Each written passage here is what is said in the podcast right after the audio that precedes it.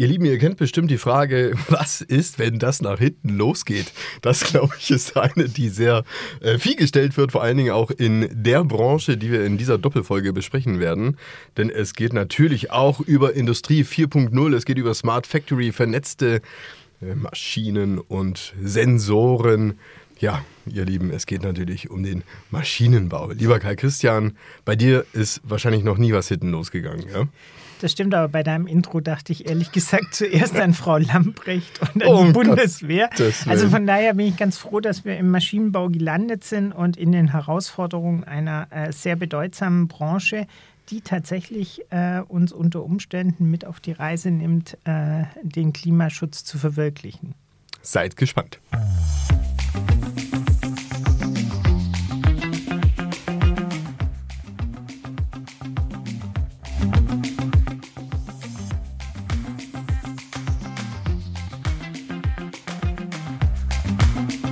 Und damit herzlich willkommen, ihr Lieben, zu einer neuen Folge von Bei Benzmann, dem Management-Podcast, mit einer Doppelfolge zu einem weiteren Dickchef, wie ich so schön sage, in der deutschen Industrie. Nachdem wir über die Automobilindustrie gesprochen haben und zuletzt über die Textilindustrie, schließen wir uns jetzt an mit dem Maschinenbau, was ja eigentlich auch ganz gut passt als Anknüpfungspunkt zu der Textilbranche, denn, haha, da braucht man halt viele Maschinen, nicht wahr? Das stimmt. Und interessanterweise ist tatsächlich die ähm, Textilindustrie einer der Hauptabnehmer des deutschen Maschinenbaus.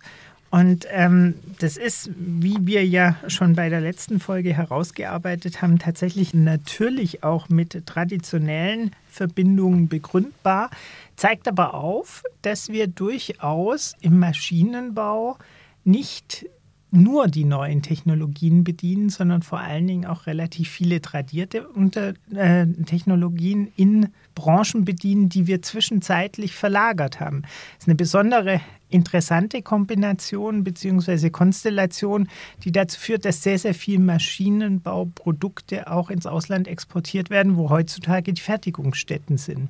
Wir wollen in unserer Doppelfolge das Ganze mal ein bisschen eingrenzen. Wir sprechen in der ersten Folge wieder über Organisation, Struktur, auch Herausforderungen. In der zweiten Folge werden wir dann vor allen Dingen wieder auf die Transformation zu sprechen kommen und natürlich hier über die viel umschriebene und diskutierte Industrie 4.0 und natürlich das Internet of Things.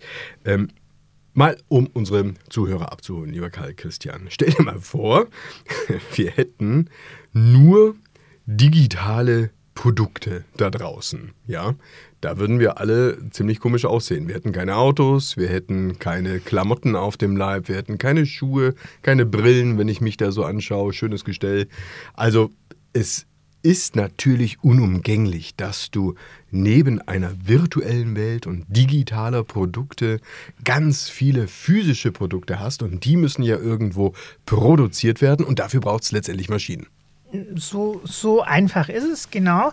Ähm, ich, ich glaube, dass wir unterschätzen, dass auch die digitalen Produkte vielfältige Fertigungskompetenzen erfordern. Vielleicht äh, kleinteiliger, vielleicht anders. Ähm, aber wenn wir an die Diskussion rund um die Halbleiter ja. und die vielen fehlenden Halbleiter denken, dann wäre da ein gewisse, gewisses produktives Know-how und damit auch die zugrunde liegende Kompetenz, diese Fertigungsmaschinen herzustellen und in Betrieb zu nehmen, doch wünschenswerter, als äh, man sich das vielleicht so vorstellt. Man kann es vielleicht sogar auch so zusammenfassen, eigentlich jedes Produkt durchläuft, früher oder später, eine Maschine bis auf eine Dienstleistung. Ich denke, man sieht insbesondere da auch im landwirtschaftlichen Sektor, also im ersten Sektor, dass heutzutage ähm, auch dort eine gewisse Industrialisierung stattgefunden hat, die dazu führt, dass über maschinelle Fertigung die Produktionsgüter hergestellt werden müssen. Mhm. Wenn du jetzt mal den Maschinenbau in der öffentlichen Wahrnehmung jetzt einfach mal betrachtest, ja, dann sind das ja sozusagen diejenigen, die im Hintergrund wirbeln und eben tatsächlich die Dinge erstmal möglich machen. Aber nach vorne sozusagen beim Endkunden, da kommt ja wenig an und da machen sich die Leute, glaube ich, auch ein wenig, wenig Kopf drum, ja, dass das eigentlich alles auch an Maschinen hängt. Wie ist dein Eindruck? Ja, das liegt, glaube ich, tatsächlich daran, dass die öffentliche Wahrnehmung ganz stark davon lebt, dass man eigentlich ein endkundentaugliches Produkt kennt. Also wenn wir jetzt an Waschmittelhersteller oder an Automobile denken, dann kennen wir alle die Markennamen. Wir kennen im Regelfall auch die Produzenten oder haben zumindest eine grobe Vorstellung von dem Produzenten.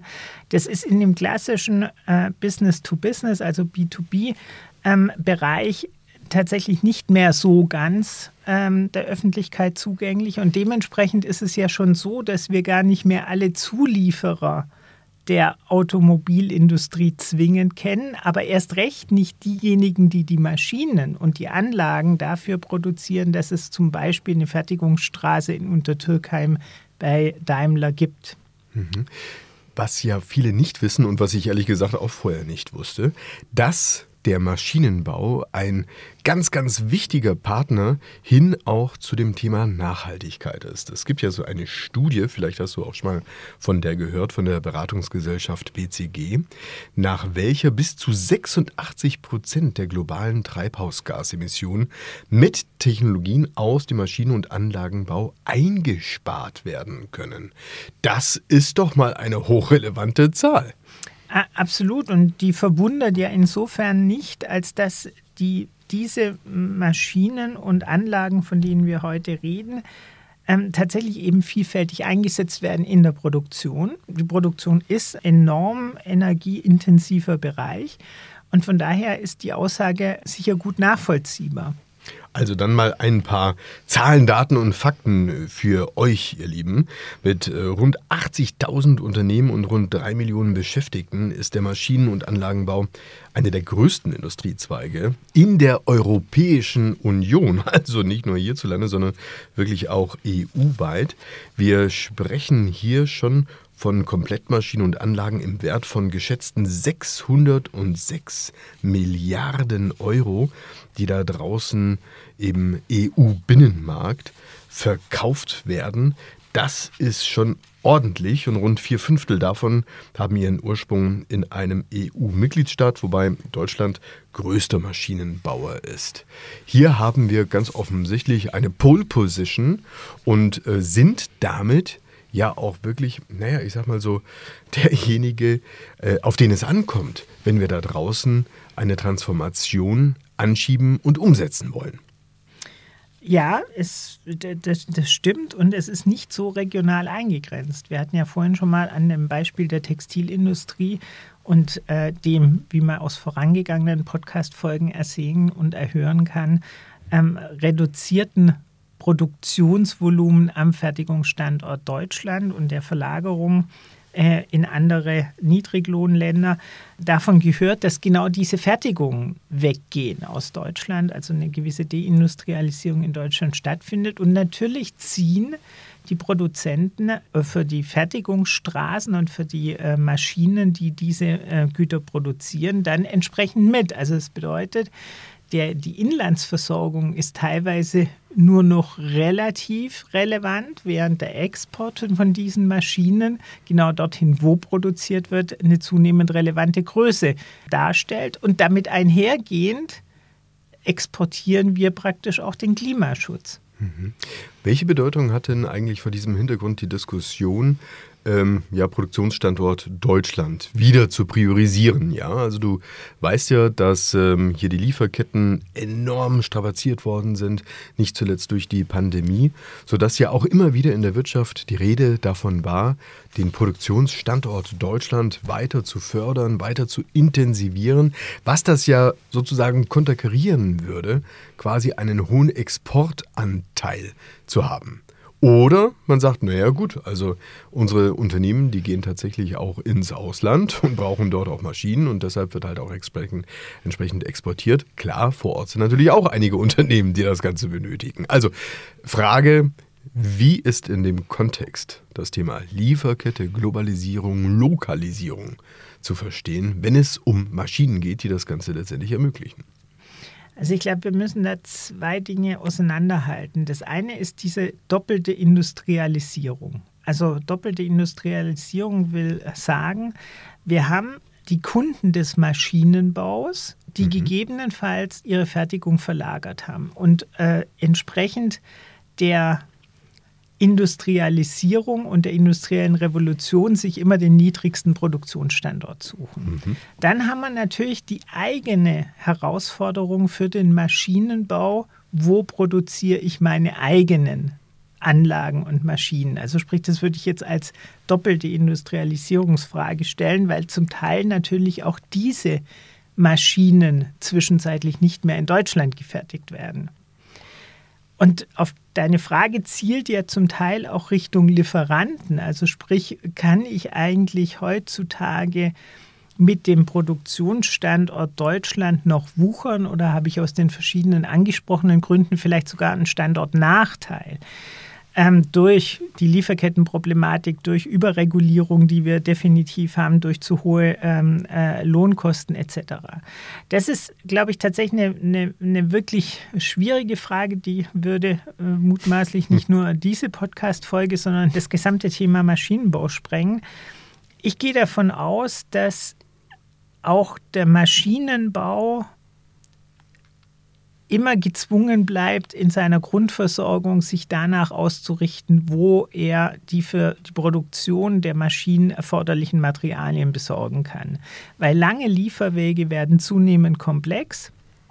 Und dementsprechend muss man, glaube ich, äh, die, die jeweiligen Komponenten, aus denen die Maschinen oder Anlage gefertigt sind, sehr, sehr unterschiedlich betrachten. Überall dort, wo die Technologie eine große Rolle spielt, also die Maschinensteuerung eine große Rolle spielt. Und das wird ja zunehmend relevant, weil die Maschinen untereinander vernetzt agieren in der Produktionskette, würde ich fast erwarten, dass es immer mehr darauf ankommt, wie komme ich an die Halbleiter dran, in welchen mhm. technologischen Standards bewege ich mich. Wir, wir haben ja auch ein Auseinanderdriften der Technologiestandards zwischen Ost und West.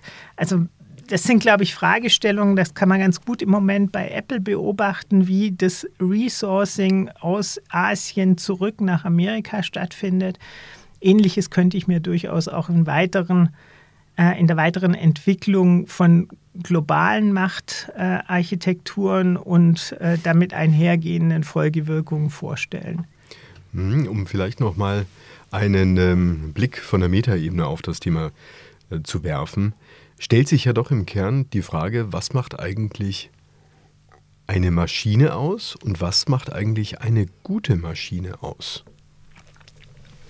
Ich glaube, zumindest der zweite Teil deiner Frage lässt sich dahingehend beantworten, dass mutmaßlich eine gute Maschine ausmacht, wenn sie in der Lage ist, sich zu vernetzen mit anderen Maschinen. Wir haben ja immer mehr eine Digitalisierung auch in der Produktion, zumindest erstmal was die Steuerungstechnik angeht, in der Zwischenzeit nach der Steuerungstechnik auch die Wartungstechnologie. Wir haben zunehmend korrespondierende Maschinen, die untereinander tatsächlich Bedarfs, äh, Bedarfe auslösen können. Und insofern glaube ich, ist die Konnektivität äh, tatsächlich ein ganz großes Thema in der weiteren Entwicklung der Technologie. Ich glaube, eine gute Maschine, um den ersten Teil zu beantworten, zeichnet sich dadurch aus, dass sie tatsächlich eine, eine hohe Qualität langlebig produzieren kann und in der Lage ist, von einem nicht zu speziell geschulten Bedienpersonal betreut zu werden, weil auch dort wirkt sich natürlich der Fachkräftemangel bei dem jeweiligen mhm. Kunden aus. Also je komplexer die Maschine wird, desto herausfordernder ist praktisch die, die Steuerungstechnik, desto schwieriger ist es, dort Leute in Einsatz zu bringen. Und ähm, von daher glaube ich, ist neben, dass neben dem eigentlichen Produktionsausstoß, was Geschwindigkeit, Langlebigkeit, Qualität angeht, zunehmend auch äh, die Frage der Komplexität eine Rolle spielt. Aber eine Maschine ist ja letztendlich auch ein Ding, will ich mal so sagen, welches schneller und besser arbeiten kann als ein Mensch. Das ist die Unterstellung, die vielfältig Realität ist, ja. Und warum meinst du, dass das eine Unterstellung ist? weil ja so sich tatsächlich die, die technologische Industrialisierung abgebildet hat. Also das hat ja alles mit Manufaktur begonnen. Also dann ist man aus der, aus der Hand, also man ist von der Handarbeit in die Manufaktur, aus der Manufaktur in die serielle Fertigung gegangen und irgendwann mal hat man bestimmte Arbeitsschritte maschinell unterstützt. Das waren zunächst vergleichsweise einfache oder besonders schwergängige ähm, äh, Produktionsschritte. In der Zwischenzeit ist eigentlich in den wirklich auf äh, große Stückzahlen ausgelegten Produktionsstraßen nahezu alles automatisiert und die Handovers, also wo, wo Werkstücke übergeben werden müssen von einer Maschine an die andere, das machen Roboterarme. Ähm, also wie gesagt, heutzutage hat man eigentlich schon einen hohen, hohen Automatisierungsaufwand. Man hat ja bisweilen so den Eindruck, die Maschinen, die schnappen einem ja die Arbeitsplätze weg.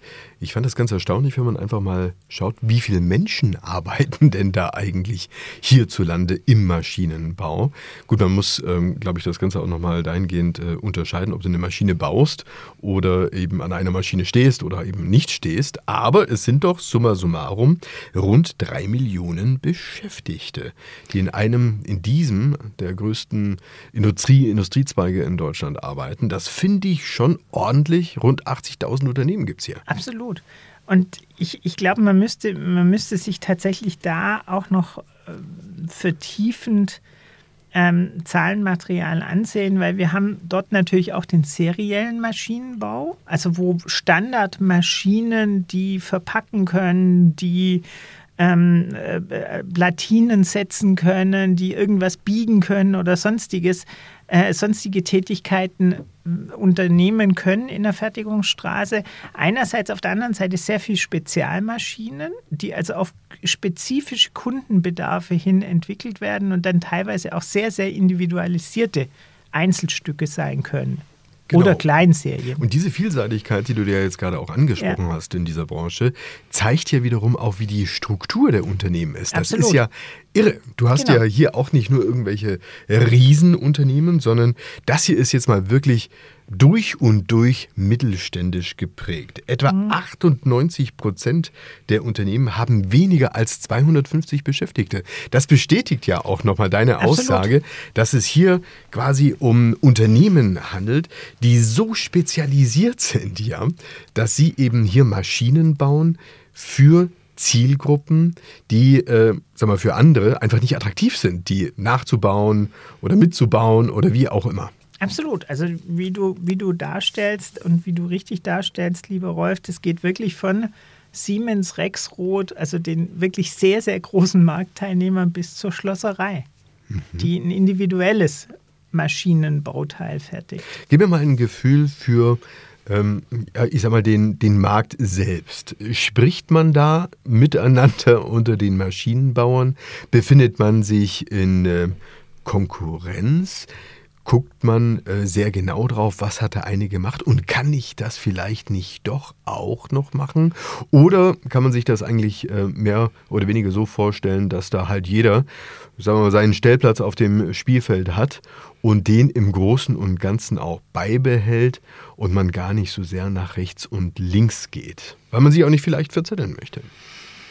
Ich glaube, das ist sehr unterschiedlich. Ich glaube, das ist sehr unterschiedlich nach dem Grad der Bedeutung der Substituierbarkeit bei den jeweils eigenen Kunden.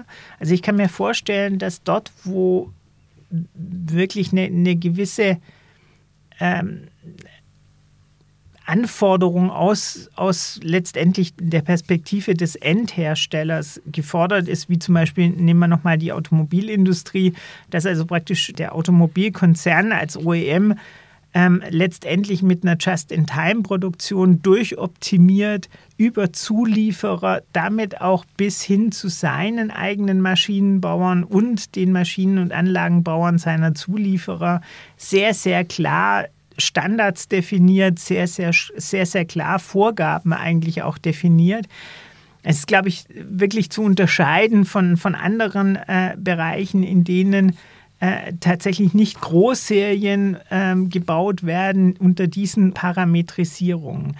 Ich finde ganz interessant, weil du es ja angesprochen hattest, wie stark schaut man da nach links und rechts. Wir haben ja immer die Asiaten im Verdacht gehabt, im Speziellen die Chinesen, dass unglaublich viel ähm, äh, an Wissenstransfer da stattfindet. Und ich kann mich äh, erinnern, als ich Kind war, ähm, ist mein Vater immer zur Hannover Messe. Mhm. Und die Hannover Messe war ja eigentlich eine Leistungsschau der deutschen Industrie und damit natürlich auch ganz stark des Maschinenbaus. Also mhm. ist ja ein, wirklich eine urdeutsche Qualifikation.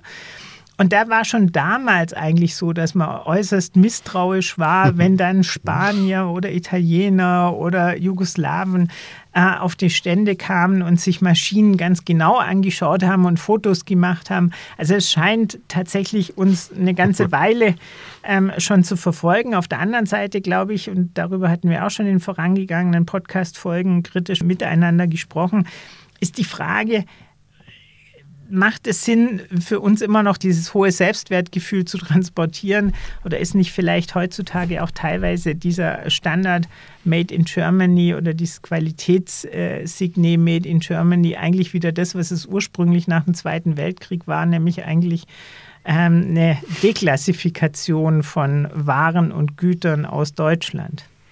Aua, mein Nein, Lieber. Also, Jetzt haust du aber rein. Aber ich sag mal so, man kann es ja, wir sind ja Freunde auch der Kennzahlen. Genau. Ja? Also bevor wir jetzt hier mit der Deklassifizierung anfangen, schauen wir doch mal zum Beispiel auf eine Kennzahl, was auch das Thema Innovation angeht. Ja? Also ist ja klar, wenn du eine gewisse Marktposition hast, ist es das eine. Das andere ist ja, äh, was passiert sozusagen ausgehend von dieser Marktposition. Ich spreche einfach auch über Patente. Mhm. Patente sind einfach Innovationen, da gehört dir etwas. Du meinst die Patentanmeldungen, die immer jährlich weniger werden? Ja, also es werden jetzt, glaube ich, nicht signifikant mehr. um es mal positiv auszudrücken. Ja bin ja immer ein konstruktiver Mensch, lieber Kai genau, Christian, weißt genau, du ja. Das zeichnet so. deine Position in dem Podcast eindeutig aus. Aber man muss ja auch immer den Kontext betrachten, wie es so schön heißt, ja. Also ähm, ja, es ist schon richtig, dass es da jetzt nicht raketenmäßig abgeht, aber wenn wir es uns jetzt mal anschauen mit den anderen, die in der Klasse sitzen, dann, dann sind wir doch gar nicht so schlecht unterwegs. Also gerade mal Patentanmeldung, da sind wir doch ziemlich vorne dabei. Also gib mir mal eine Auskunft oder gib mir mal eine Einschätzung im Vergleich jetzt beispielsweise mit USA oder China. Wie stehen wir denn eigentlich da? Ja, ich, ich glaube tatsächlich, ähm, ich, ich, ich, mag, ich mag da äh, strukturiert zurückrudern. Ähm, natürlich spielen äh, Patente, insbesondere im Maschinenbau, eine große Rolle. Das möchte ich auf gar keinen Fall missverständlich darstellen. Und es stimmt schon, dass wir immer noch eine große Rolle im Verhältnis äh, zu anderen Industrienationen ähm, spielen. Aber ich glaube tatsächlich, dass wir die bahnbrechenden Veränderungen nicht mehr für uns reklamieren können. Das ist, glaube ich, tatsächlich eine Entwicklung, die stattgefunden hat. Ähm, und dass wir aufpassen müssen, wenn wir diese Herausforderungen der Innovation, gerade auch worüber wir in unserem nächsten Podcast reden wollen, nämlich die Unterstützung einer grünen Transformation durch den Maschinenbau stemmen zu wollen und das dann auch noch als führende Nation, wie wir uns das gerne auf die Fahne schreiben, dann glaube ich, sind wir wirklich in dem Bereich noch deutlich zu wenig innovativ. Und da scheint mir es sozusagen auch manche Patentanmeldung die es in Deutschland gibt und die sich, äh, die sich mehr mit sich selbst beschäftigt, nicht hilfreich zu sein. Ich habe ja knallhart recherchiert, du kennst mich, ja, und äh, beim Europäischen Patentamt. Ähm, Angerufen? ja, nicht direkt, ja, aber es gibt ja das, das Internet. Und ähm, da ist tatsächlich auch meine Mutmaßung bestätigt worden. Die Deutschen sind Nummer uno wenn es um Patentanmeldung geht, also ähm, vor den äh, USA. Also wir sind bei 21 Prozent, USA bei 18 Prozent. Und gucke mal, China ist bei 3 Prozent. Als ich das gesehen habe, muss ich natürlich schon ein bisschen schmunzeln. Man denkt ja immer, ja, alle anderen, die ersparen sich das Thema mit der Patentanmeldung, weil es ja am Ende sowieso nichts bringt und alle voneinander abschauen. Ich glaube, ehrlich gesagt, ähm, da, da habe ich wirklich eine andere Interpretation der Zahlen, die du vorlegst. Ich glaube, ehrlich gesagt, die Chinesen, denen ist das vollkommen egal. Ja, sie melden ja. in Europa kein Patent an, weil sie es gar nicht nötig haben. Also ich befürchte tatsächlich, das ist ja die europäische Patentanmeldung. Und da finde ich, äh, ich glaube, du hattest 21 Prozent Deutschland, 18 USA. Also ich finde ich find ja beeindruckend, dass 18 Prozent der europäischen Patentanmeldungen auf USA gehen, während das größte bei äh, der größte Mitgliedstaat der EU, Deutschland, hat, hat gerade mal drei Prozent mehr. Und im Verhältnis dessen, was wir in Amerika zu Patenten anmelden, ist garantiert, das google ich bis zum nächsten Mal, ist garantiert das Gefälle ein ganz anderes. Und dass die Chinesen sich nicht dafür interessieren, in Europa ein Patent anzumelden, ehrlich gesagt, das sollte uns dramatisch besorgen, meiner Meinung nach. Weil das zeigt ja die Relevanz der, des europäischen Patentschutzes. Ist gar nicht so hoch eingeschätzt. Drum. genau. Hast glaub, dich jetzt aber gut rausgerettet. naja, also das war ja das, was ich dir versuchen wollte zuzuschmunzeln. Ja, also äh, ja, das sehe ich auch so. Aber es ging ja nochmal um das Thema Innovationskraft. Und ähm, hier hattest du einfach mal in die Runde geworfen, von wegen, du schätzt es äh, nicht so ein, dass da jetzt irgendwie was Bahnbrechendes kommen könne von uns. Wie kommst du zu der Aussage? Ja, ich. Also ich, natürlich muss man jetzt aufpassen, dass man keinen Defetismus verbreitet, aber ich. Es wäre nicht das erste Mal, Lieber. genau, genau, genau. Aber ich würde mir schon tatsächlich mehr wünschen, dass äh, eine Innovationsbereitschaft und damit auch Fähigkeit entsteht in, in Deutschland. Und ich glaube, der Maschinenbau und die der Anlagenbau sind eigentlich gerade weil sie so eine hohe Relevanz haben, gerade weil sie auch die Möglichkeit haben die, der Vervielfältigung. Also das ist ja tatsächlich so, wenn eine Maschine aus Deutschland ins Ausland geht zur Produktion und dort tatsächlich wieder einen Industriestandard setzt, dann haben wir genau das, was uns langjährig ausgezeichnet hat, nämlich die Führerschaft in der Produktionstechnik. Und da hängt ja ganz viel anderes dann dran. Und dafür, glaube ich, brauchen wir genau diese Innovationskraft, äh, wo ich doch so ein bisschen ähm, ein kleines Fragezeichen dahinter habe. Und bei der Branchensegmentierung, die du erwähnt hast, mit einigen großen, aber dann auch ganz, ganz vielen relativ kleinen Marktteilnehmern, ist es umso wichtiger, dass wir Zusammenarbeit organisieren, mhm. also dass wir Kollaboration organisieren dass wir Standards setzen, dass wir Qualitätsvoraussetzungen schaffen, um dann tatsächlich auf der Grundlage auch äh, die Möglichkeiten, die in der grünen Transformation stecken, nutzbar, macht, nutzbar zu machen. Du erinnerst dich, vor ein paar Minuten habe ich dir eine Frage gestellt. Wie muss ich mir diesen Markt vorstellen? Ja, und die Teilnehmer untereinander. Genau. Ja? Also stehen die alle da auf dem Spielfeld, reden sie miteinander, reden sie nicht miteinander?